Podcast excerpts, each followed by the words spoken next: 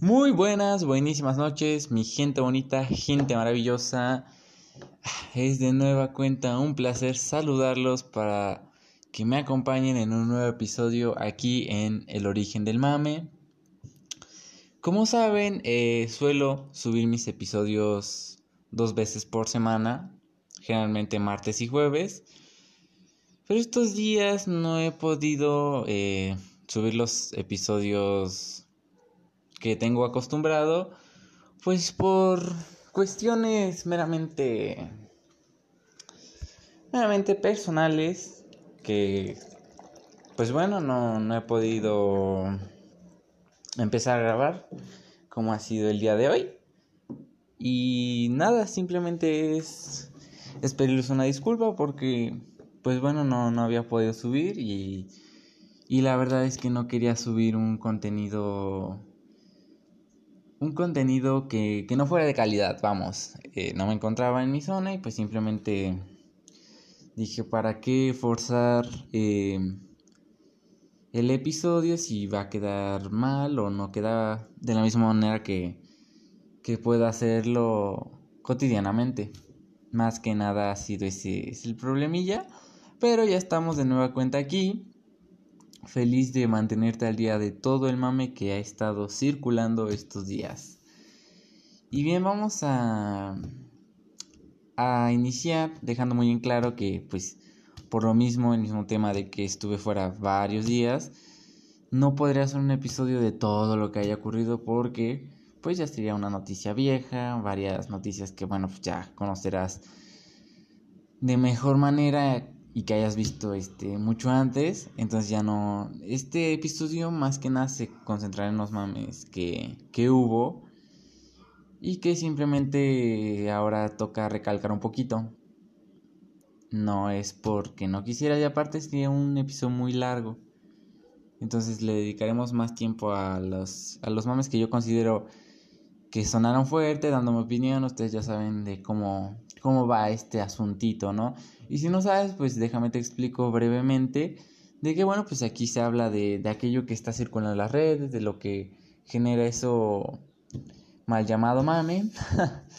y que, pues bueno, me, me da mucho gusto eh, traértelo hoy aquí. Y vamos a iniciar eh, con un con un mame, por así decirlo. Pero este es un, un tipo de mame diferente. Vamos a iniciar un poquito pues entrando ahí a temas más, más complicadillos, ¿no? Porque, pues bueno, es un tema que, que de lo que vamos a tocar es, es un poquito difícil, ¿ok? Entonces, bueno, pues vamos a iniciar hablando del regreso, el, el regreso a clases, perdóneme, perdóneme. Si estoy ahí en casa escuchándolo a toda bocina, pues déjeme darle una disculpa y este y decirle que bueno estoy empezando a vocalizar otra vez. Pero sí vamos a hablar del regreso el otra vez el regreso a clases perdóneme el regreso a clases que es una parte fundamental en, en el transcurso del año que es un evento que, que se aprovecha de todas maneras tanto publicitarias como para muchos otros fines y que ahora se está viviendo de, de una manera diferente y voy a empezar dando mis sensaciones. Eh, primero que nada, y para los que no están muy bien contextualizados, el regreso a clases es cuando se va a iniciar un nuevo ciclo escolar, pero esto genera este una, una, una serie de compras, vamos, de útiles, de uniformes, como lo es, es esto, ¿no? Para preparar a los niños para ir a la escuela en el cual pues se da este muchas veces que que si hay que comprar esto, que si hay que comprar el otro, tinta. Es, es un evento que que trae mucho mucho beneficio para muchas empresas porque inclusive marcas de ropa o marcas de zapatos aprovechan esto pues para aumentar sus ganancias, ¿no? Y esto se ve desde un mes antes, casi casi un mes antes de que inicie bueno, no, tres, dos semanas antes de, de la fecha que se tiene estipulada, pues empiezan a ver carteles de que esto, el otro, tal. Y con este año que es muy atípico, eh, se está viendo algo también muy atípico, ¿no?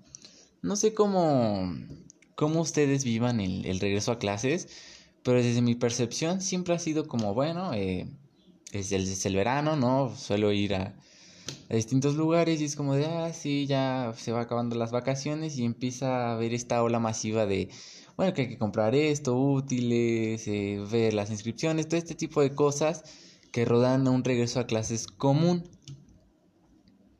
Y que para mí pues ciertamente no es, no me genera tampoco una alegría como tal, pero pues tampoco voy a negar que, que me hace feliz estudiar. A lo que voy es, eh, siempre eh, se ve y noto que, que hay ciertas partes en las cuales se identifica muy fácilmente en qué parte del año vas, ¿no? Eh, y sí, no, no lo digo tan sarcásticamente, sino por el hecho de que, ay, bueno, ya estamos en el regreso a clases, ya falta poquito para septiembre, después noviembre, octubre, o sea, es, es ahí un, una compilación de hechos, pues, para que llegues a, otro suceso.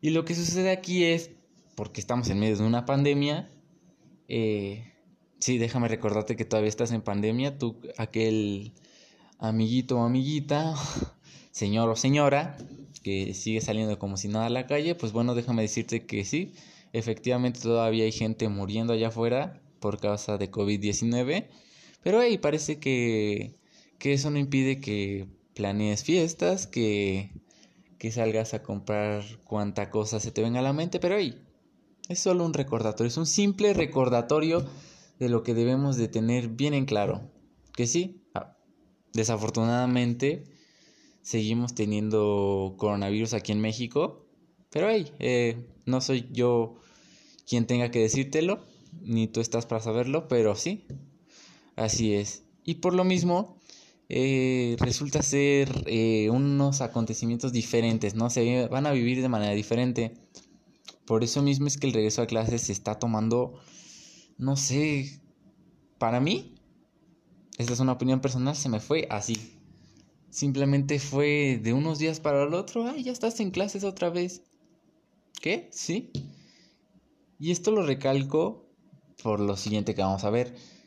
Para mí es, es, es como de una semana atrás o 15 días atrás, pues ir medio preparando las cosillas y tal, comprar esto, comprar lo que falta, estar ya inscrito. Y generalmente lo que suelo hacer cuando regreso a clases es, bueno, pues voy a estar un poquillo nervioso, ya ir otra vez a la escuela, compañeros, en fin.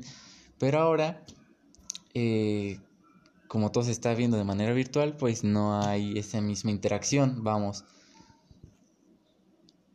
Y lo que pasó, o lo que estaba sucediendo es que mucha gente lo veía de la misma manera, ¿no? Que era mandar a sus hijos a la escuela y San se acabó. Pues déjame decirte que esto se ha habido modificado eh, tanto en todos los niveles de, de educación que hay en México, en todos los niveles, lo repito, y que sí es una situación bastante triste y te voy a poner un poquito al tanto. Eh, primero vamos a poner eh, en claro cómo es la educación aquí en México, ¿no? Vamos a iniciar, vamos a ponerlos en tres escalafones diferentes. No vamos a decir que está más arriba ni que está más abajo, simplemente lo vamos a poner en tres escalafones, los cuales vamos a denominar por primero, segundo y tercero. ¿Ok? El primero sería aquellos que, que invierten por tener una educación eh, suponiendo de mejor calidad. ¿A qué voy con esto? Me refiero al hecho de, de aquellas personas que pues pagan para, para tener eh, a su hijo o hija, a quien sea, que necesite esa educación en una escuela particular, de índole privada, ¿no? Eh, la vamos a poner en el primer escalón porque es, es la primera que tenemos que mencionar. Es esta clase. Generalmente no voy a no voy a, a contextualizar demasiado, pero sí es la que más este herramientas tiene para trabajar, ¿no? Que, que se le paga pues para que mantenga una educación mucho más integral, de diferentes áreas. En fin, esta la conocemos creo que todos, ¿no? Y vamos a ir al segundo escalafón. Eh, la educación pública. La educación pública es esta que, pues bueno, el gobierno federal brinda a todos, porque así tiene que ser, que brinda a todo mexicano para que pueda tener estudios este, básicos, para tener alguna, algún tipo de preparación académica. Y vamos con el tercero, que sería aquellas personas que no poseen educación o que no tienen la posibilidad de de poder adquirirla. ¿Ok? Eh, ¿Por qué pongo estos tres, estos tres, mm, sí, escalones? Bueno, pues porque son los que más quedan marcados en nuestra sociedad en cuanto a educación se refiere. ¿Qué quiero decir con esto? Bueno, pues es, es, es muy notorio que tú vas en la calle y tú puedas distinguir entre bueno, pues cuál, cuál aplica para cada persona o a veces no, pero se, se puede dar una idea. Y a lo que voy con todo este rollo, ¿a qué es? O sea, tú dirás, bueno, me estás echando aquí el choro, si sé qué es esto, qué es lo otro, pero ¿para qué? Bueno, pues ahora te voy a decir el porqué de, de este. de esta larga introducción. Mira, la... El nuevo sistema de cómo se va a trabajar este, este ciclo escolar va a ser de manera virtual o de manera tecnológica, vamos a dejarlo así, de manera más tecnológica. Lo que pasa aquí es que, que tú a la hora de estar en el primer escalafón ya mencionado, pues bueno, eh, muchas veces se tiene esa facilidad de te puedes contar con un servicio de internet o un sistema de televisión por cable. Que está perfectísimo, yo, yo, yo, yo poseo. Pero aquí es donde viene lo malo. Aquí es donde viene lo, lo que pudiese llegar a notar más. Por lo mismo de que ahora no es posible mantener eh, una clase presencial sin que la salud de los alumnos pueda estar eh, en riesgo, se optó por esta, este medio, ¿no? Y algo que, dejó muy en claro esto es que ahora con, esto de la pandemia y que, no, que no se puede asistir de manera normal a la escuela, pues deja muy mal parado a mucha gente. ¿Por qué? Porque tú tú a la hora de, no sé en qué tipo de escuela te, te, desarrolles o si estás en una escuela como tal, pero el, el chavo de mi edad promedio, pues suele ir este, a la prepa, convivir, eh, hacer sus estudios, shalali, shalala. Pero ahora esto se modifica drásticamente para sectores muy puntuales de la población, ya que hay gente como lo decía en el segundo escalafón, que bueno, pues opta por no pagar eh, la educación como tal y prefiere pues simplemente acudir a, la, a una escuela federal. ¿Qué pasa con esto? De las personas que todavía no, no están muy amalgamadas a esta nueva era de digitalización, lo que pasa es que se los está comiendo esta novedad de que las clases tienen que ser en línea o a través de tecnología. Y esto ocurre mucho más en estos dos últimos escalafones que yo hablé. Ya que en estos mismos, eh, tú a la hora de, yo qué sé, mantener una familia, lo que menos este, planeas eh, si eres una persona que posee pocos recursos, pues simplemente no, no están en tus planes adquirir un plan, eh, adquirir un paquete de, internet, de televisión, porque pues no hace falta y, y la escuela está perfecto, pero ahora con todo esto, muchas familias, mucha gente eh, está perdiendo el, año, está perdiendo el ciclo, porque no poseen con, esta, con estas herramientas para poder seguir estudiando, poder seguir mandando a sus hijos eh, a estudiar. Y es algo triste en parte porque esto te habla de, de cómo la gente aquí en México vive esta situación, ya que algo tan fundamental como la educación se está viendo frenada por tus condiciones socioeconómicas y es triste. Pero inclusive antes de esta pandemia se veía de igual manera. O sea, tan fácil es como de, bueno, si tienes para mandar a tu hijo a la escuela, bien, ahí hay una escuela y se abre. Pero si estás muy lejos de la escuela, ¿cómo? Pues ni modo. No hay quien del mismo gobierno federal, de, de tu misma capacidad como padre en este caso, te permita mandar a eh, mandar a tu hijo obtener una educación de calidad. Y ahora esto mismo se repite y se está viendo de mucho mayor manera, ya que ahora, bueno, pues pongamos el ejemplo de una familia que... Dos padres. Dos padres con dos hijos que tienen a sus hijos, bueno, en la, en la secundaria que está aquí a la vuelta, por ejemplo. Lo primero que hacen en la familia es pues tratar de, de mantener a sus hijos eh, con buena salud, ¿no? Dándoles comida, dándoles refugio, este tipo de cosas básicas, ¿no? Y lo siguiente sería la educación, lo cual se esmeran por eh, conseguir útiles, por esto, por lo otro. Y ahora que esto ha cambiado, modifica aquel papel que los papás tenían ahora.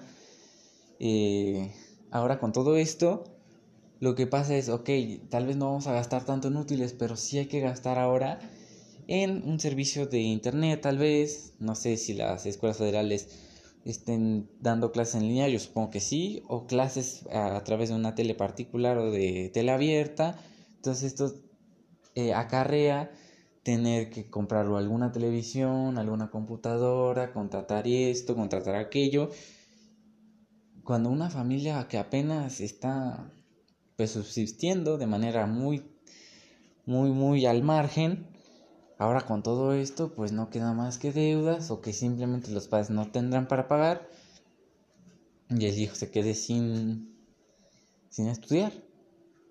Y si antes había una gran parte de la población la cual no adquiría eh, estudios suficientes para poder terminar una primaria, una secundaria o una preparatoria, ahora con este freno total se verá mucho más reflejada, ya que Ahora, las personas que tenían pocas posibilidades, pero tenían aquellos recursos o facilitaciones, eh, facilidades, perdón, para poder em, mandar a sus hijos a algún tipo de escuela, pues ahora, pues ahora ya no.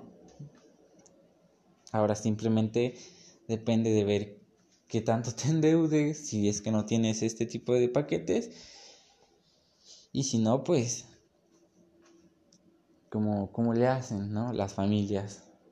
Y es triste, es triste porque se supone que la educación debería ser para todos y esto lleva ocurriendo desde hace mucho tiempo, que las escuelas no son de calidad, que si los profesores tampoco, las instalaciones, eh, muchos otros factores que se ven acarreando desde antes, también son reflejadas ahora con esta nueva modernización, por así decirlo. Y es algo que, que sí pone a pensar, porque, porque bueno, tú decías, eh, igual fulanito y esto no podía estudiar y ahora con esto mucho menos, y ahora a lo mejor mi amigo que medio estudiaba ahí en la escuela, que, que ahí veía como, como él la llevaba, ahora pues ya no, ya no ni siquiera va a tener esa posibilidad, o sea, es algo muy, muy... Eh, eh, que no es agradable de ver para mi México. Y que bueno, pues ahora simplemente es... Menciono esto ¿por porque me gustaría concientizar un poco de cómo se vive esta situación, ¿no?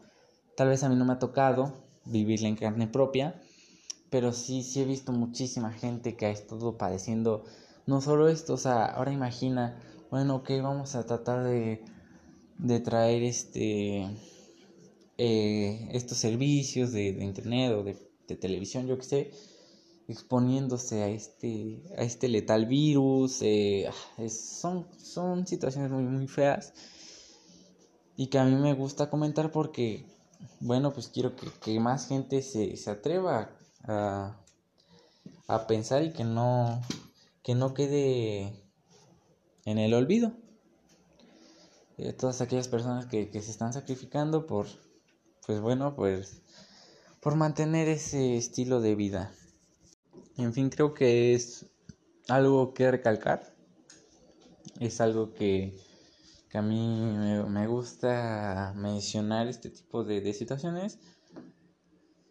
Y que bueno, eh, no, no hay nada más que decir que que simplemente ojalá que, que esto mejore para que aquellas personas que no han tenido la posibilidad de,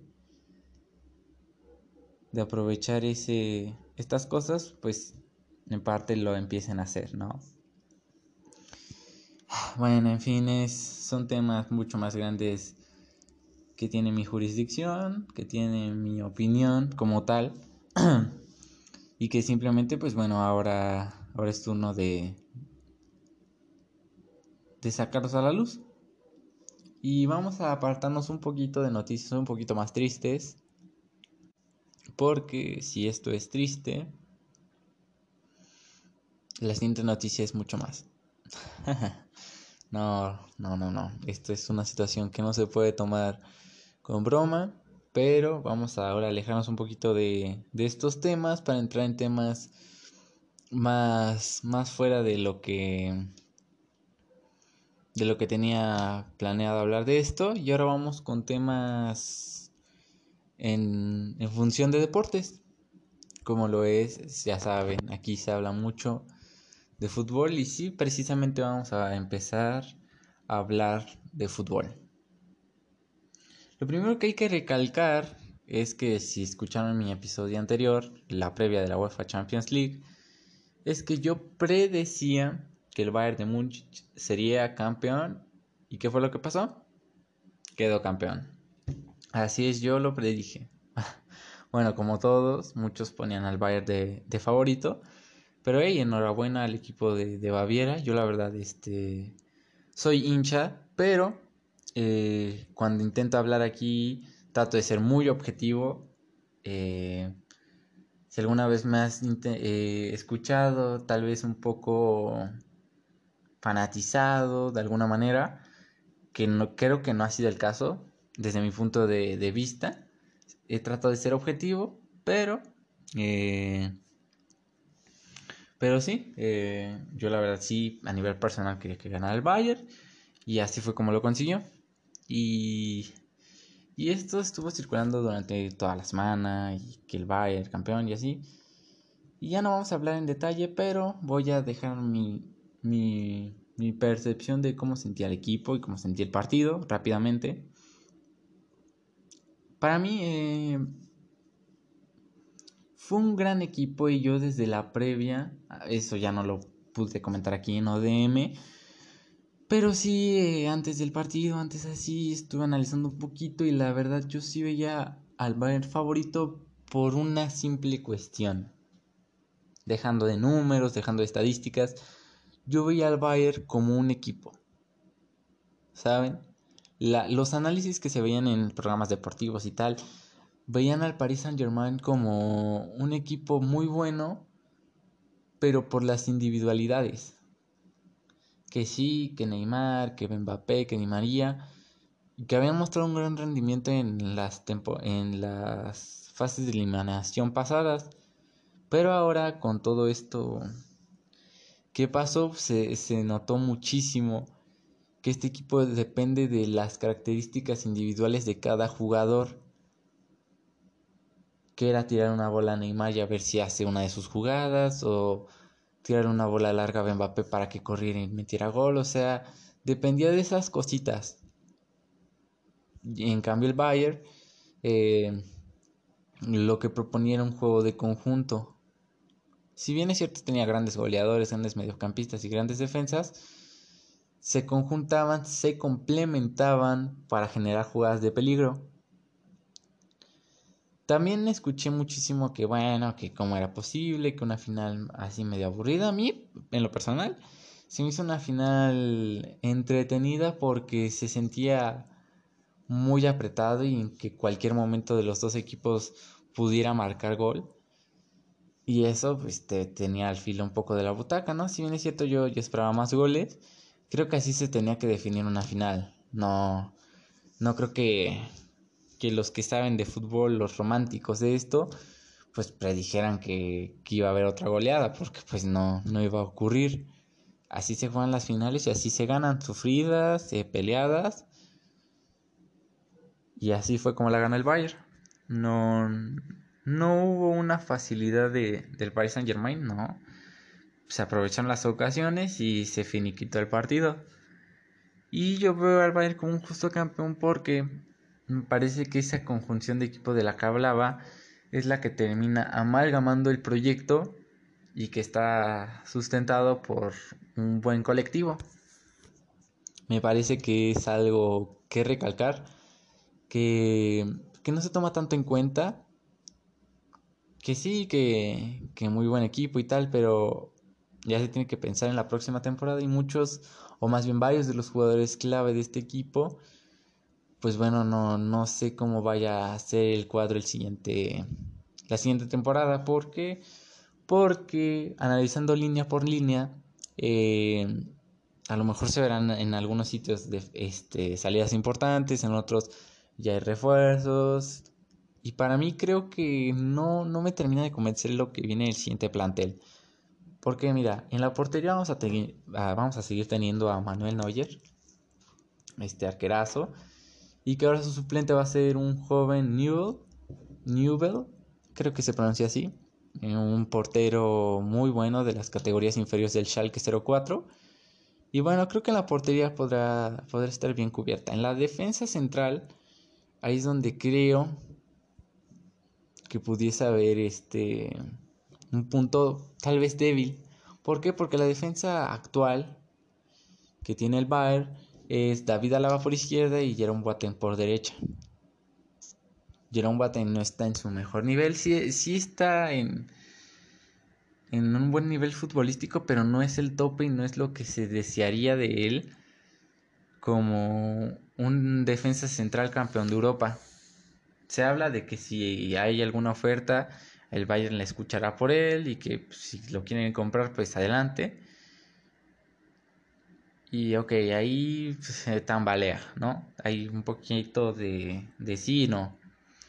Del otro lado, David Alaba se dice que quería terminar su vínculo con el Bayern y que podría estar saliendo de esta temporada. En lo personal a mí no me gustaría que se fuera porque sí ha sido un buen central, no de los mejores ni el mejor defendiendo, pero sí ha cumplido. Y ahí es donde podríamos ver una baja. Ok, ¿y a quién se tiene? Pues se tiene a Niklas Schule, ¿no? Otro gran eh, central pero si quitas a uno de los tres en la defensa central, ¿quién te queda más como central?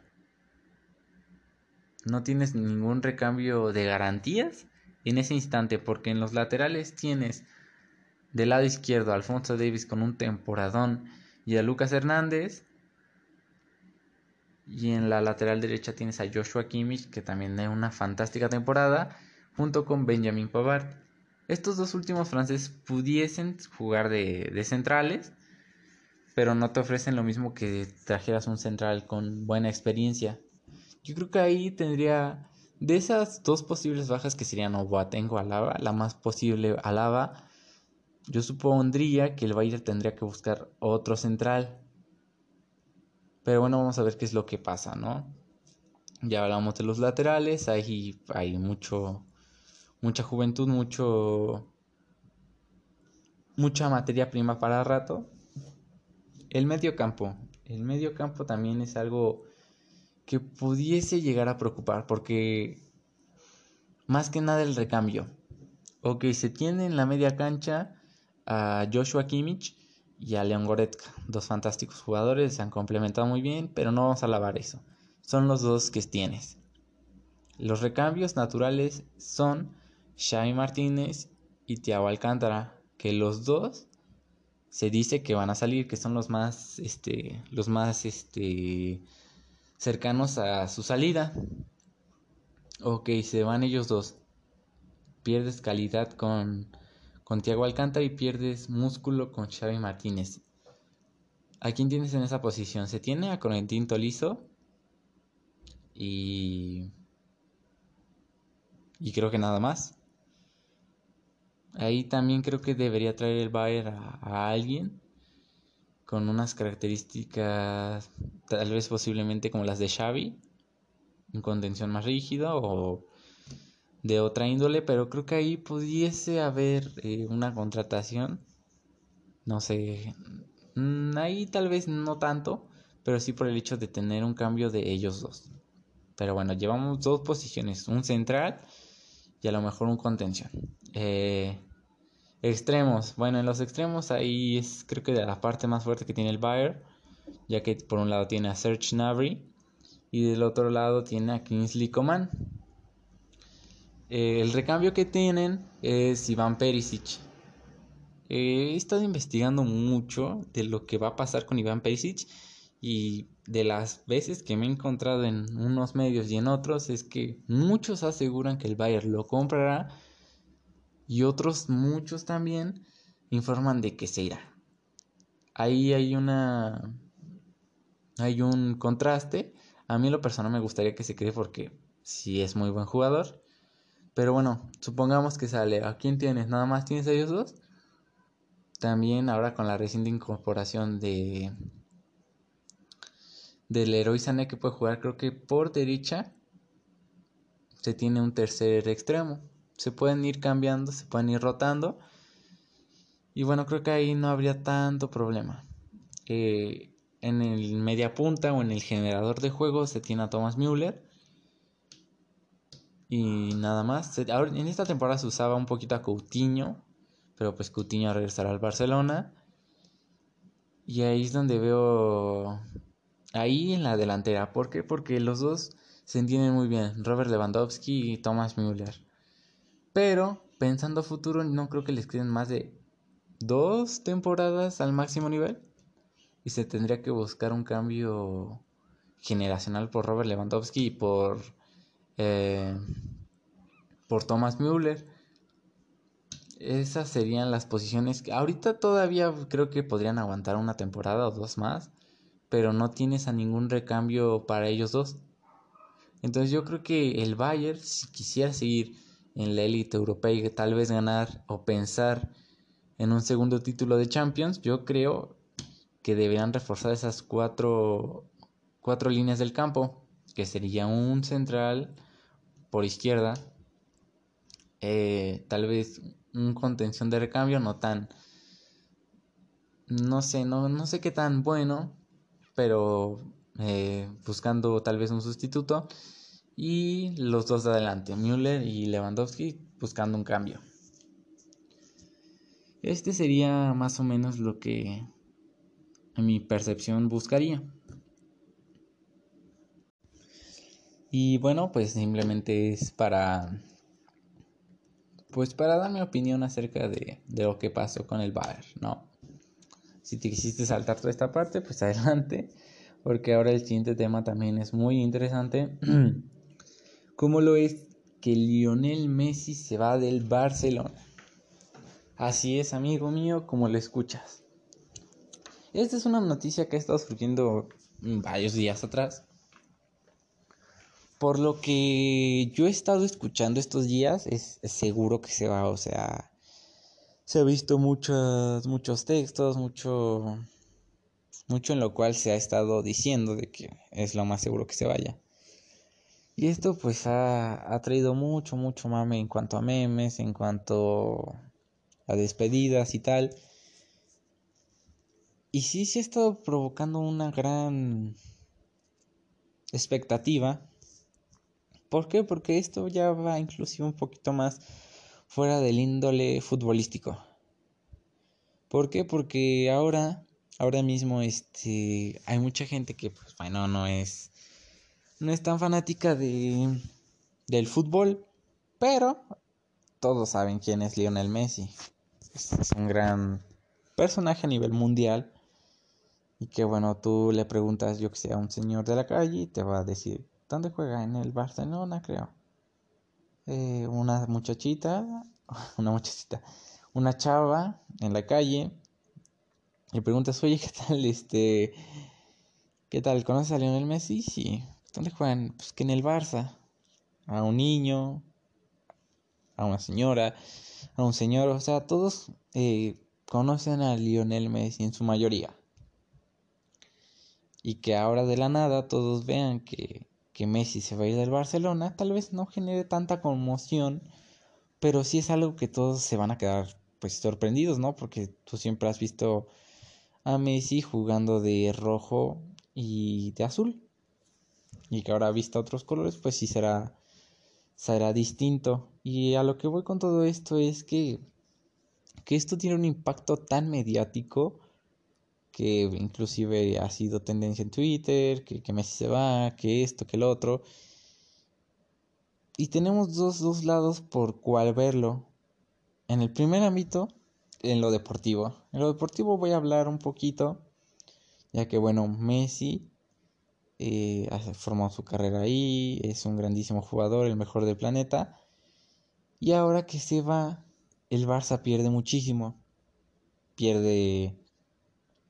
a nivel deportivo vamos a hablar. Eh, pierde el líder, pierde la figura, pierde su MVP. Pierde aquello que le da identidad al Barcelona. ¿El Barcelona va a seguir siendo el Barcelona? Me cuesta creerlo, porque yo veo más a Messi siendo el Barcelona que el Barcelona sin Messi. No sé si me llegan a entender. Pero lo que voy es que Messi pudiese ir a al Atlas, sin desprestigiar a nadie, pudiera ir al Atlas y seguiría siendo Messi. Pero en cambio, se va Messi. Lógicamente el Barça también va a seguir siendo el Barça, pero no de la misma manera. No de la misma manera porque va a decir, bueno, y Messi y tal. O sea, la cantidad de gente que siga a Messi va a ser brutal. Y en el índole deportivo se perderá muchísimo, se peleará, se dejará de pelear este con seriedad por la Champions si es que no se mantiene una reestructuración, si no es que se traen jugadores de mucho nivel, este tipo de cosas serían las que traería al Barça una consecuencia como le pasó en su día al Real Madrid sin Cristiano. Esto en el lado deportivo, ¿no? O sea, se perdería mucho y que con los años a lo mejor pudiese ser que se recuperase. Y ahora en el nivel de marketing, por así decirlo, esto es una bomba.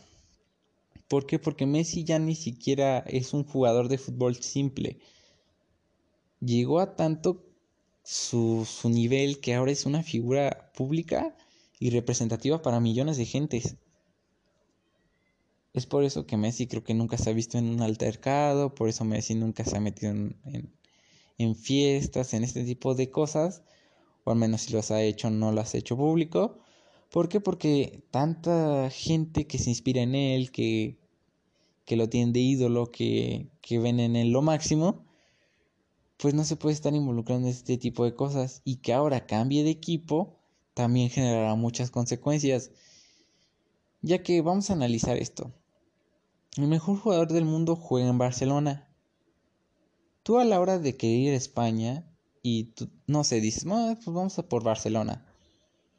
pasas por Barcelona, conoces así, y una de las cosas que tiene o que tendrías que hacer es, oye, por dónde vive Messi o, o a qué horas juega el Barça, podemos verlo. O sea, Messi acapara esos reflectores. Hay gente que exclusivamente viaja a Barcelona para ver a Messi, para verlo jugar. Y ese es el nivel que tiene inclusive ya ahora la ciudad, ¿no? Que es un foco de atención para todos aquellos aficionados o gente que simplemente quiere ir a ver a Messi. Barcelona se convirtió en la casa de Messi a partir de que él generó esta, este tipo de turismo. Y ahora que se va, pues una ciudad entera que depende de él, que depende de, de que, bueno, como siga en el Barça, pues la ciudad se pone este, contenta, si no, pues se empieza a bajar los ánimos, o sea, depende de esas cosas, una ciudad entera de un jugador así. Y que ahora por lo mismo, eh, inclusive autoridades locales y políticas de, de Cataluña, de Barcelona, han estado pues dándole las gracias a Lionel Messi de que haya estado en, en Barcelona, ya que a donde se mude Lionel Messi sea a Manchester, sea a Milán, sea a, a Turín, sea donde sea, va a haber una cantidad de gente impresionante. ¿Por qué? Porque ahora, bueno, deja su legado en Barcelona, ya mucha gente igual ya no irá por lo mismo, ya Barcelona se concentrará en otras cosas y tal. Pero es que lo que sigue también será algo algo muy, muy, eh, muy impactante, ya que a donde sea que caiga Messi, lo primero que la gente hará es comprar un jersey. O sea, tú imagínate este, este momento. O sea, está Messi diciendo, bueno, me voy a ir del Barça y de repente, yo qué sé, ficha por el América, por, por suponiendo. Así. O sea, dice, no, pues estoy muy agradecido por venir aquí a México. O sea, ¿tú sabes lo que, lo que ocurriría? El impacto mediático. O sea, no, no, no, o sea, o sea, el equipo que vaya a Lionel Messi, bueno, si es de la índole europea, pues se va a entender y tal, pero vamos a suponer que viene a la América.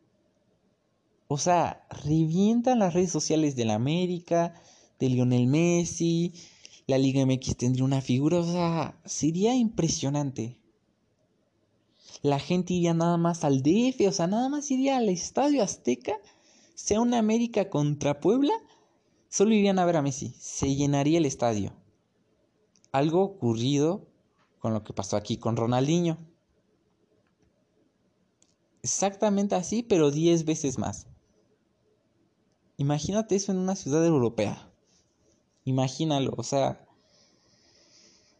Ahora bien, eso es así como por hablar de la gente, pues la gente iría y tal. Otra cosa que tampoco se, está tomando en cuenta es la venta de jerseys que se va a vender. O sea, eh, si se va al Manchester City, que es lo más probable, el primer momento en el que se anuncia el fichaje y la venta de camisetas, si es que yo supongo que le darán la 10, se van a vender millones de camisetas de Puma del Manchester City solo porque Leo Messi está ahí millones, millones se van a vender. Unas ganancias muy muy grandes tan solo en el hecho de vender camisetas el primer día. Algo ocurrido con lo de Cristiano Ronaldo porque lo que ocurrió con Cristiano Ronaldo fue que se fue a la Juventus y la Juventus pagó 100 millones, fíjate, pagó 100 millones de euros por Cristiano. Es una cifra muy grande. Sí, es muy grande se anunció el fichaje así en 24 horas. Llega a Turín, llega a hacer sus papeles y tal, pasa las pruebas médicas, presenta la playera. Y 24 horas después se habían vendido un total de 60 millones de euros en camisetas. 60 millones de euros.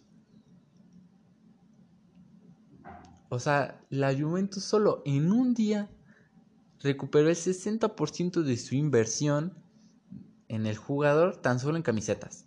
En un día.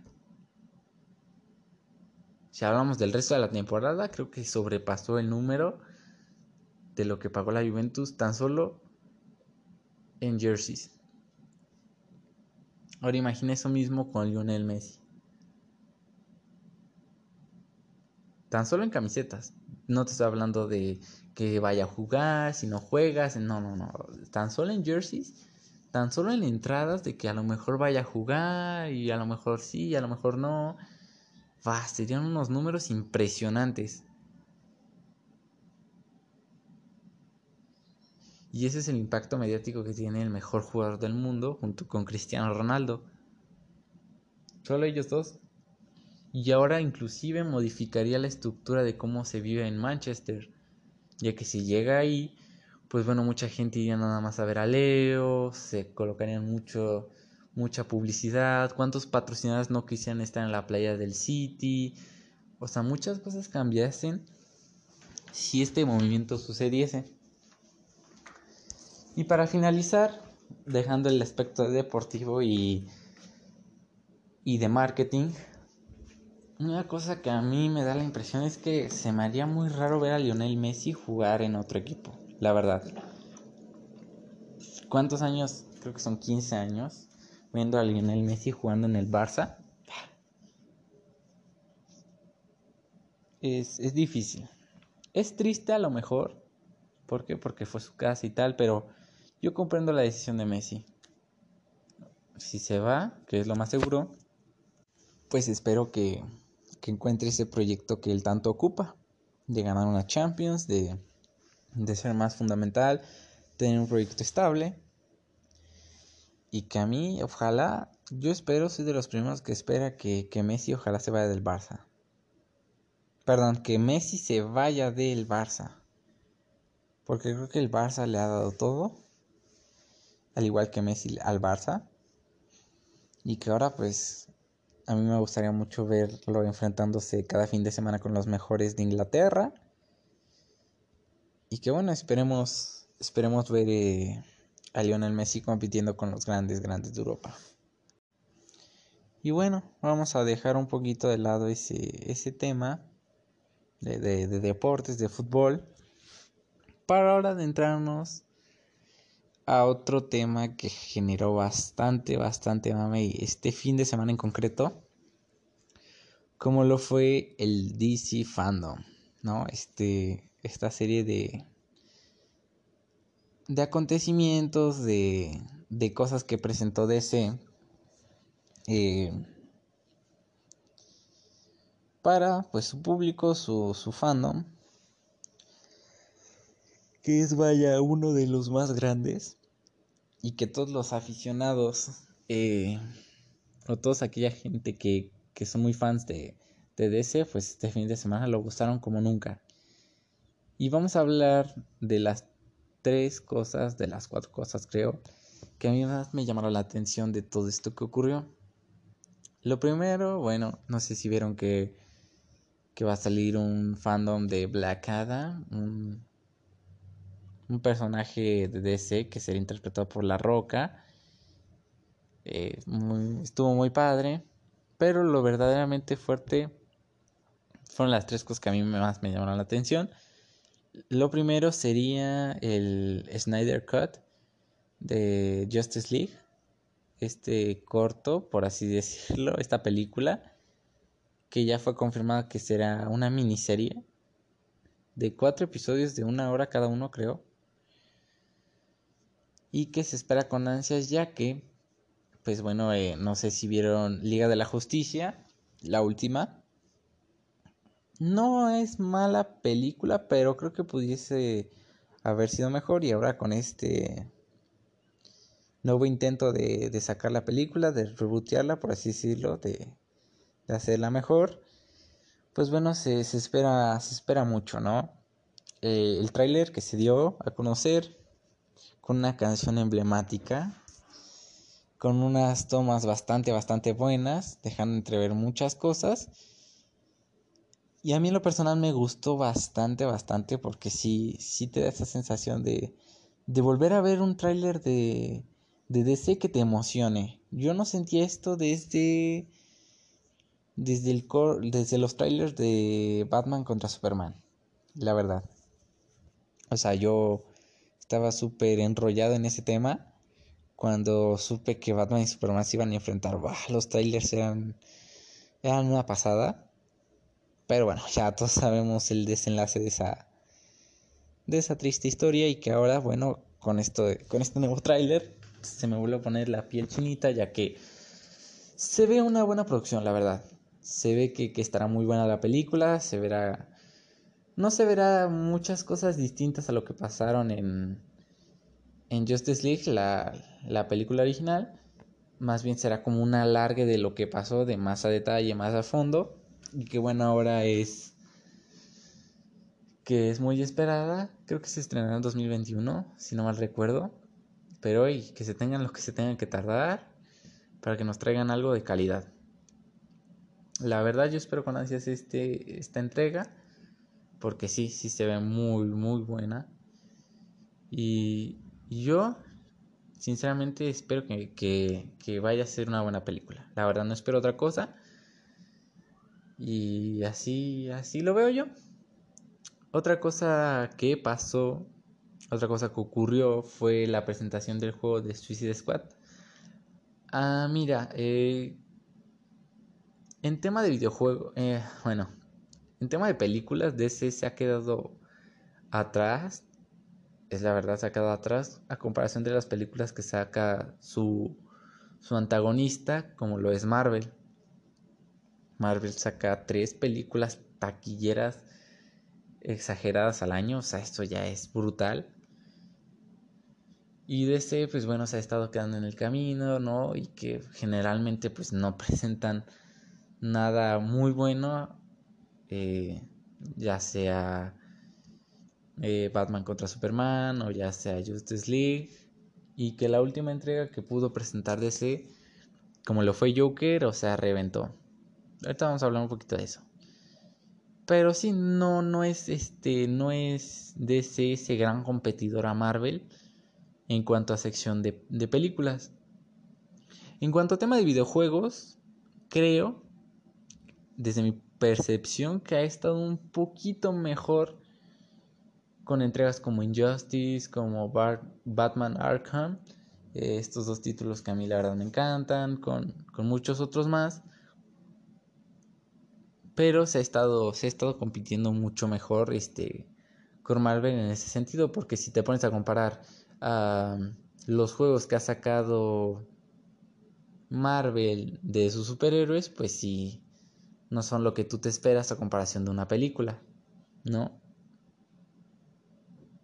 En ese sentido, pues sí, sí, los dos están muy lejos de aquellos, a excepción de a lo mejor este último título de los Vengadores, que es un título bastante, bastante bueno, de nivel decente, pero un título bueno después de sacar varios juegos que, que pues no, no tienen la misma pegada, se agradece, pero que como los títulos que, acabo de mencionar de DC son mucho mejores, pues bueno, creo que ahí lleva un poquito de ventaja. Y ahora con esto, ahora con esto de, de sacar un nuevo juego, pues la verdad yo... Eh, a ver, se tienen dos versiones de Suicide Squad. La primera es el videojuego este que va a salir y la otra es la película. Van a intentar con la película como rebootear la, la anterior de Suicide Squad. Ah, pero sin perder el hilo de algunos personajes. No sé si me explico. O sea, van a tratar de, de que lo que pasó en la película anterior, en cuanto a trama, no haya pasado pero sí mantener a los personajes que hubo en la pasada. Eso es un tema un poquito aparte. En cuanto al videojuego, eh, el, el taser que, pasaron se veía gráficamente, se veía muy bien, la verdad. No, no voy a negar eso, se veía bastante bien. Eh, con, con mucho detalle, se veía bastante bien. Y que a nivel de personajes también se veía bastante bien. Se veían ahí cuatro personajes con los que supongo podrás jugar. Diferentes habilidades. Eh, tema de mundo abierto. Eh, y con esto de que el lema final creo que es Kill the Justice League. Y que al final pues aparece este Superman y es como una versión mala, no sé.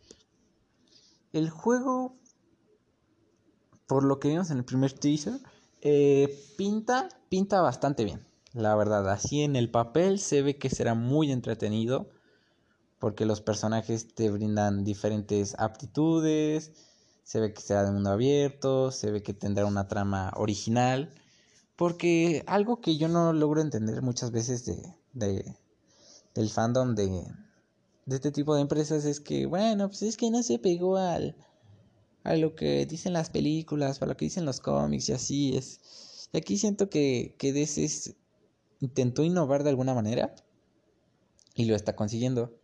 No, no soy un experto en, en, cómics, pero sí se ve que, que es una idea, pues, bastante buena para un videojuego. ¿No? Que es esto de, bueno, pelear contra los malos, pimpa y después pues eh, enfrentarte a la la Justicia, intentar matarlos, yo qué sé. Es un videojuego bastante bien, se ve bastante bien hecho también, con una trama que, que aparenta ser buena y que bueno, estaremos esperando a ver qué es lo que ocurre con este, con este juego, ¿no? Y ya por último, como cereza del pastel del día de hoy, vamos a hablar de eso que también generó bastante mami y que es lo que a mí más me gustó, como lo fue el tráiler de Batman. Y aquí sí voy a hacer mucho más énfasis, voy a recalcar distintos puntos, voy a englobar todo, porque quiero dejar muy bien en claro mi, mi opinión y de lo que ocurrió en este, en este corte. Eh, lo primero es, se mostró un avance de lo que será la nueva película de Batman. Se mostró a un Robert Pattinson más oscuro, una, una secuencia más, más, más tenebrosa, más violenta. Y aquí vamos a hablar primero de lo que es Batman.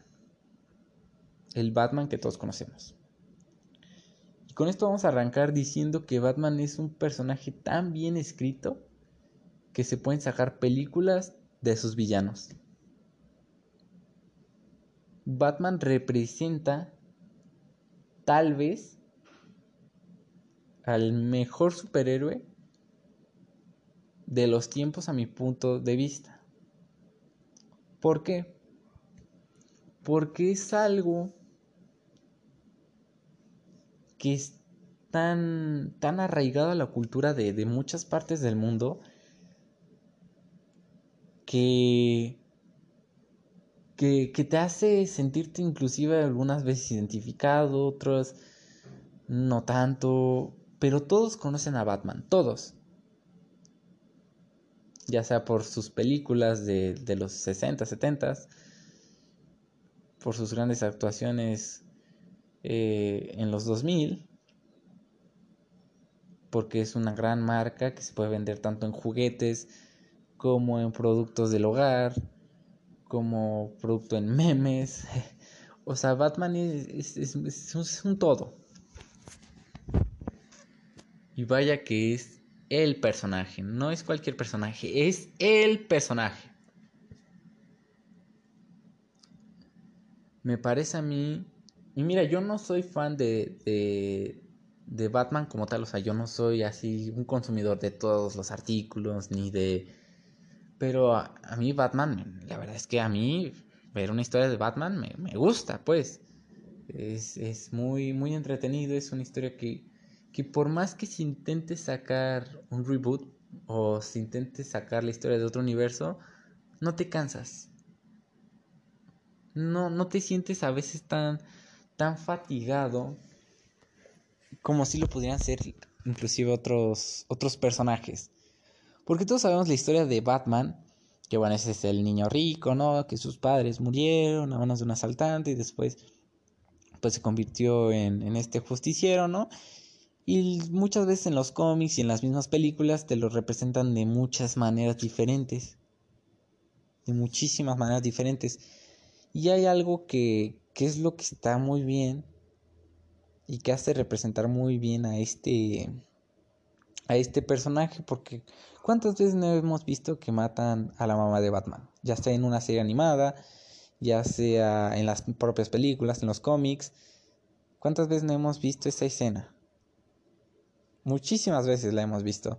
Y sin embargo todavía nos queda esa sensación de ay pobre Batman sus padres y así, porque la representan de maneras diferentes. Algo que no ocurre tanto, por ejemplo, con Spider-Man. Spider-Man también es un icono de la cultura pop, que también creo que es de los mm, no sé si el más representativo de Marvel, pero uno de esos sí. No, no sé si a la altura de, de, Superman, de Batman, pero sí es algo representativo, que también sabes muy bien su historia. O generalmente la sabes, ¿no? Que es, bueno, que no tiene padres, que se quedó con sus tíos y que le murió el tío Ben y así. Y esto al principio estaba bien. al principio de sus películas, de, de sus series. Pero ya al final se quedaban estancados con que, bueno, ya ni siquiera vamos a comentar lo del tío Ben como lo fue en el último Spider-Man, ¿no? El de Tom Holland, que ya ni siquiera se esfuerzan en, tratar de contar esa historia. Como si lo hacen en esta, en esta saga de, Batman, ¿no? Que tiene muchísimas películas. El, primer Batman, que creo que es de los 50, 60. Después el de los 90. Un Batman bastante peculiar. Con películas malas con el Batman de The Dark Knight y con el último Batman que sería el de Ben Affleck en de, de Justice League y que ahora trae este de nueva cuenta un, un nuevo Batman. Ya que dejamos bien en claro cómo es representativo este, este personaje, de la importancia que pudiese llegar a tener, creo que vamos a centrarnos un poquito más de lleno a lo que sucede en este tráiler. Eh, si has podido ver el tráiler, eh, entenderás de lo que hablo. Si no, pausa eh, el episodio, búscalo en YouTube, búscalo en Facebook, no sé dónde tengas al alcance. Velo y regresas para que te contextualices un poquito. Una vez que ya lo termines de ver, podrás darte cuenta de que es un Batman diferente. También vamos a analizar un poquito de lo que tenemos de los anteriores Batman, ¿no? Todos sabemos que el primer Batman que salió en la gran pantalla, bueno, fue creo que los 50, 60. La verdad no recuerdo el, los años los cuales surgió este Batman, pero era un Batman un poquito cómico, para la familia, que peleaba contra el mal, eh, todo muy colorido, este hombre de verdad y justicia, o sea, este, este clásico modelo de superhéroe, clásico, clásico. Después tenemos al Batman, si no mal recuerdo, al Batman de, de los 90, con estas 3, 4 películas que sacaron de él realmente no, recuerdo cuál es el, el actor. Pero ahora este Batman es un poquito más... Lo enfocan a este Batman a ser el justiciero de la noche, que, que, empieza a ser más, más vivillo, que, que tiene súper este, contrincantes, súper villanos. Incluso cada vez tiene que enfrentar, se enfrenta más a desafíos, es más de ayudar al necesitado, pero también tiene que pelear contra los malos. se va por ahí. Ese Batman. Y estoy hablando así de estos Batman, los más característicos que yo encuentro. Sí hay más Batmans que han salido en otras series y que a lo mejor se me están olvidando en otra serie de películas o, o de lo que sea, pero estos son los que más creo que representan a Batman. Las transiciones más que nada. Después tenemos al otro Batman que también es... Que también es un poquito... ¿Cómo decirlo? Que intenta darle más la vuelta a la hoja y ser un más oscuro. ¿Qué me refiero con esto? Con el de Caballero de la Noche. Se busca un Batman ya más frío, ya más más grande en cuanto a edad, mucho más táctico, que sigue teniendo sus aditamientos, que sigue peleando contra la justicia, pero pues se encuentra ahora con más enemigos mucho más, más fuertes, que, que intenta seguir salvando a la ciudad, pero ahora la ciudad lo ve pues simplemente como un vigilante, o sea, se encuentra como que en ese dilema. Y que se sigue encontrando con, con las dificultades de uno mismo en estas películas. Y por último tenemos al último Batman, que es el de Ben Affleck. Y este representa más un Batman mucho más grande, mucho más añejo. Sigue teniendo las mismas aditamentos, sigue siendo un hombre millonario, pero que este se encuentra más con la precaución de, de ver qué es lo que pasará si él se va, de, del futuro, de, de que él seguirá siendo algo importante dentro de Gótica, de cómo se manejan los demás, que sigue quitando malhechores, pero siguen saliendo. O sea, un poquito un Batman más cansado. Y lo que muestra este Batman de Robert Pattinson, ahora lo que muestra es un Batman diferente. Muestra un Batman que no se había visto en los anteriores ya que todos estos compartían una característica, la característica de de tratar de buscar la justicia sin el asesinar a nadie, ser a lo mejor una persona de bien, de seguir la índole de la justicia, por así decirlo. Todos estos Batman, unos más serios que otros, pero llevándola por el mismo camino. Este Batman de Robert Pattinson, el último, por el tráiler que se muestra, se ve un Batman mucho más violento, mucho más frío a la hora de decidir si golpea a esta persona o no. Simplemente lo hace. Las escenas que se muestran son...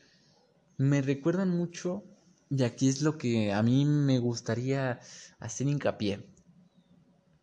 Me recuerda mucho este, este submundo que se está viendo en Gótica y donde interpreta este papel Batman. Es un mundo muy oscuro, muy frío, muy cercano a la realidad. Y que, bueno, los malhechores siguen siendo violentos, pues bueno, este Batman es igual de violento, no le tiembla el pulso me recuerda mucho a, lo que pasa en Joker. Se desmintió luego, luego que, no tenía ninguna conexión, que, que eran películas distintas, pero sí no creo que se vaya a descartar. Al menos esta película, si dijeron, no, en esta película no, pues no, no, no hay nada de similitudes con esta ni nada. Pero no se vería tan mal o tan descabellado pensar que en un futuro el Joker de, de Joaquín Phoenix pueda llegar a ver al, al Batman de Robert Pattinson. Creo que lo que se planea es mantener eh, a Robert Pattinson con su propio, bat, este, propio Joker. Creo que esa es la, la, intención que se tiene. Pero que imagínate tú ver cómo, cómo el Joker eh, ahora es mucho más un villano más frío, más violento, más sádico, enfrentándose a un Batman mucho más frío con sus enemigos. Ah, que sea espectacular ver un, yo que sé, una pista, un algo que nos pueda dejar ver este esto que, estamos analizando. A mí en lo personal, eh, al principio cuando se anunció lo, anunció lo de Robert Pattinson para, para Batman, yo tengo que reconocerlo, fui de los primeros que criticó esta decisión. ¿Por qué? Porque yo veía que Robert Pattinson no era como el, el personaje más idóneo para representar a Batman porque precisamente es eso, ¿no? Sigue siendo un tipo frío, sigue siendo un tipo que no habla, sigue siendo un tipo malo, pero que a pesar de todo ello eh, va por el camino de la justicia. Y que yo no veía en Robert Pattinson este que se encasilló demasiado en el papel de que desarrolló en la saga de Crepúsculo. Bueno, pues ya no lo podía ver como como el próximo Batman, ¿no? Yo de hecho yo quería que siguiera Ben Affleck. Bueno, pues ahora con este nuevo tráiler se deja ver bastante bien que Robert Pattinson puede con este papel, que puede ser un gran Batman si él se lo propone porque no hay un Batman, también es cierto, tampoco hay un Batman característico que tú recuerdes y digas, ese Batman es el mejor Batman que haya existido. No, no lo hay.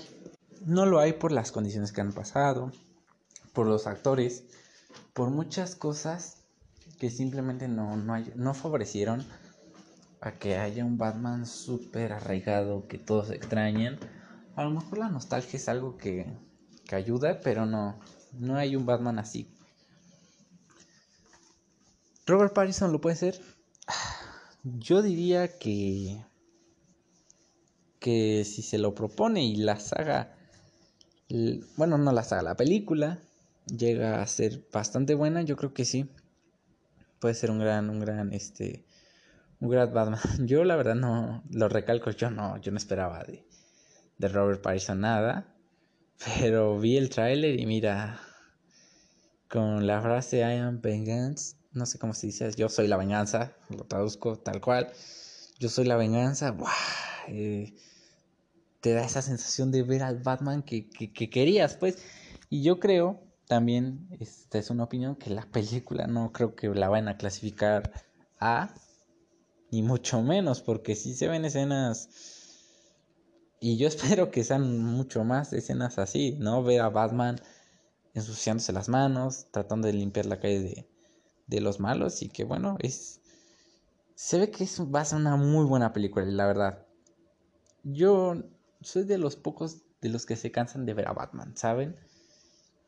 Y muchas veces eh, se, ignora a Batman como tal, como el protagonista, porque muchas veces eh, se han robado los papeles otros personajes. El caso más reciente, como lo es Joker, de Joaquín Phoenix, que, va, o sea, ¿cómo está tan bien escrita tu historia? ¿O cómo es que hay un universo solo para ti en el que los personajes puedas desarrollar inclusive una trama? Lógico, hay tintes de, imaginación, de creatividad, pero que te dan para eso.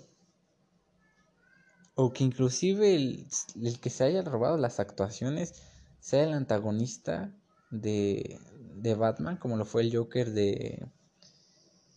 de... ¿Cómo se llama? Se me fue el nombre. Ah, el que protagoniza la película de, Christopher Nolan. ¿Cuál es este? Ah. No, se me fue el nombre. Bueno, el Joker que sale en Dark Knight eh, es un gran Joker que se robó todas las actuaciones, con lo del misticismo que surgió por su suicidio. O sea, por ese tipo de cosas se puede entrever que, que Batman es, es una gran historia que a mí no me cansaré de verla y que ahora con estos tintes diferentes que, que bueno, sigue teniendo gadgets, eh, eh, su cinturón, pero ahora usa sus, eh, sus habilidades con las manos, que, con un batimóvil, que esto, que el otro, se me afigura algo, algo bastante, bastante interesante. Y que a mí sí me gustaría ver una saga de tres películas. Y que yo que sé, en alguna apareciera Joker de Joaquín Phoenix, yo no sé ¿Y, por qué se dice esto? Porque las dos tienen similitudes. A lo que se deja entrever este teaser y a lo que se ve en Joker son muros, eh, son, eh, perdón, son mundos fríos, mundos oscuros, mundos en los que la realidad duele. Las balas cuentan y aquí no hay que el super soldado, no hay el superhombre. Simplemente personalidades abstractas que conviven en sociedad y que en algún momento van a chocar. Creo que ese es, ese es el más puro sentido que tienen los fanáticos por ver a ese, ese choque, ¿no? En fin, yo, yo creo que, que va a ser una gran película, la verdad. Me parece bastante interesante cómo estuvo todos estos días hablando de eso, de que bueno, se esperan muchísimas cosas y que ahora, bueno, a esperar, a esperar. Y bueno amigos, con esto concluye el episodio de hoy. Creo que quedó un poquito largo, quedó un poquito largo, pero pues tenía que sacar estos, estos temas a la luz. ¿Por qué? Porque si no se iban a ir atrasando, no, no podría hablar de ellos, eran vieja, etcétera, etcétera.